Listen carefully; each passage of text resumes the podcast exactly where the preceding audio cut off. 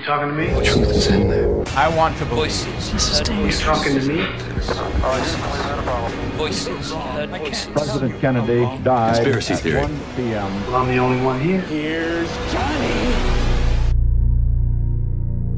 Será provavelmente a morte em torno da qual se criaram mais teorias da conspiração.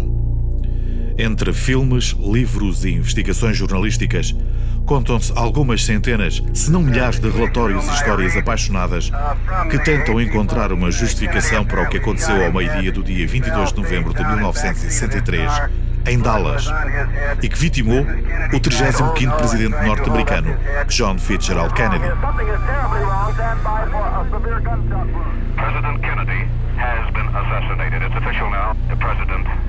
A visita que Kennedy estava a protagonizar foi largamente mediatizada e o momento exato em que o presidente é atingido por um tiro na cabeça foi transmitido em direto. From Dallas, Texas, the flash, apparently official, President Kennedy died at 1 p.m. Central Standard Time. O casal presidencial, Kennedy e Jackie, personificavam os valores nos quais a maioria dos americanos acreditava, pelo que o seu assassinato não significou apenas a morte de uma pessoa, mas também a do próprio sonho americano. Oficialmente, o assassinato foi atribuído a Lee Harvey Oswald, que foi preso no próprio dia, tendo ele próprio vindo a ser assassinado dois dias mais tarde por Jack Ruby, em circunstâncias muito duvidosas. Uma sequência de mortes encomendadas e muito mal explicadas que levantam muitas dúvidas, abrindo portas para diferentes teorias. À pergunta quem matou John Fitzgerald Kennedy, existem pelo menos seis respostas. Eu acho que foram os russos. Segundo Kenneth Dillon, responsável pelo site Science Press, historiador na Universidade de Georgetown e especialista em estudos europeus, o KGB tinha razões de sobra para matar JFK, sendo que a principal seria a de se vingarem da humilhação sofrida em 1962 em resultado da crise dos mísseis de Cuba. Para este professor universitário, os russos teriam usado o Lee Harvey Oswald para consumarem a sua estratégia.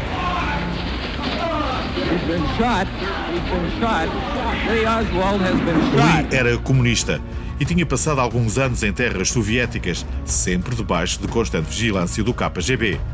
Alguns anos mais tarde, e apesar de todos os relatórios que tentaram provar o contrário, o general Ion Michela Pacepa, ex-espião da polícia secreta romena, que entretanto desertou para os Estados Unidos, afirmou que Oswald era de facto um agente da KGB programado para matar o presidente Kennedy. de 44 de ani rolul KGB-ului în asasinarea uneia din cei mai populari Mas existe ainda uma outra razão. Investigações levadas a cabo recentemente conseguiram relacionar o assassinato de Mary Pinchot Meyer, ocorrido um ano mais tarde, com o KGB, que, segundo esses relatórios, teria contratado um assassino profissional para aniquilar aquela que era considerada a amante oficial de Kennedy na Casa Branca. Para mim é limpinho, acho mesmo que foi a CIA. Uma outra teoria aponta a agência de informação norte-americana como a autora do atentado. A razão é apoiada por um suposto comentário que Kennedy teria proferido em relação à CIA, qualquer coisa como tenho de estilhaçar a CIA em mil pedaços e depois espalhá-los ao vento. Enquanto entidade secreta, a CIA sempre foi um alvo fácil dos teóricos da conspiração, mas há que considerar que na década de 60 a agência tinha fama de assassinar políticos ao mais alto nível.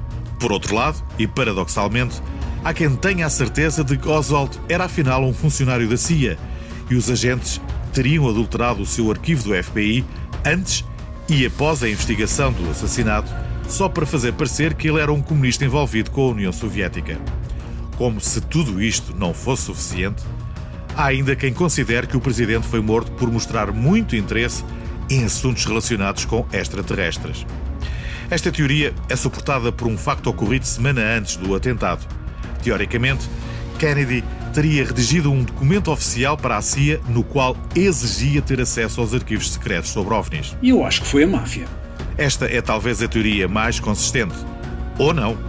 Se considerarmos que Robert Kennedy, o Procurador-Geral, estava a desencadear uma guerra sem tréguas contra o tráfico de droga e os cartéis que o alimentavam. Teoricamente, se John fosse morto, o seu irmão perderia influência e deixaria a máfia trabalhar em paz. Alguns dos defensores desta teoria incriminam também Jack Ruby, que era dono de casas de prostituição em Dallas e que tinha de facto ligações com a máfia.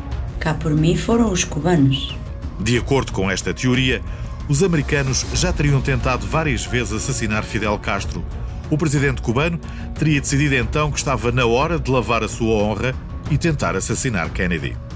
Talvez o mais famoso defensor da teoria dos cubanos seja Lyndon Johnson, o homem que se sucedeu no cargo de presidente após o assassinato. Kennedy estava a tentar chegar a Castro, mas Castro chegou a ele antes que isso acontecesse, disse Johnson à ABC News em 1968. Cá para mim foi Lyndon Johnson. Em 2003, uma pesquisa do Instituto Gallup revelou que 20% dos americanos acreditavam que Johnson tinha algo a ver com a morte de JFK.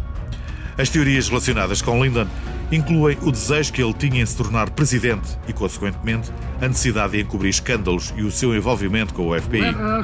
Esta teoria é apoiada pela suposta ajuda que Lyndon Johnson teria recebido de agentes da CIA, os quais acreditavam que iriam lucrar mais com a sua administração.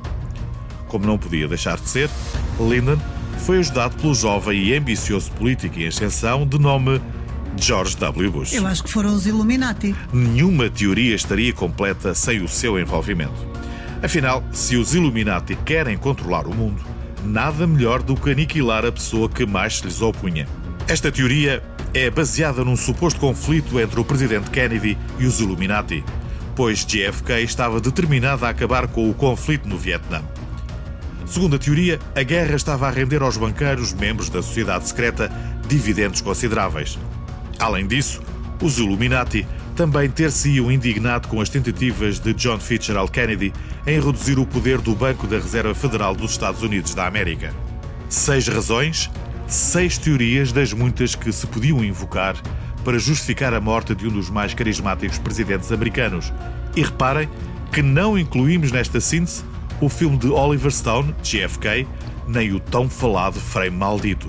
Por isso, voltaremos a este tema mais tarde. Someday, somewhere, someone may find out the damn truth.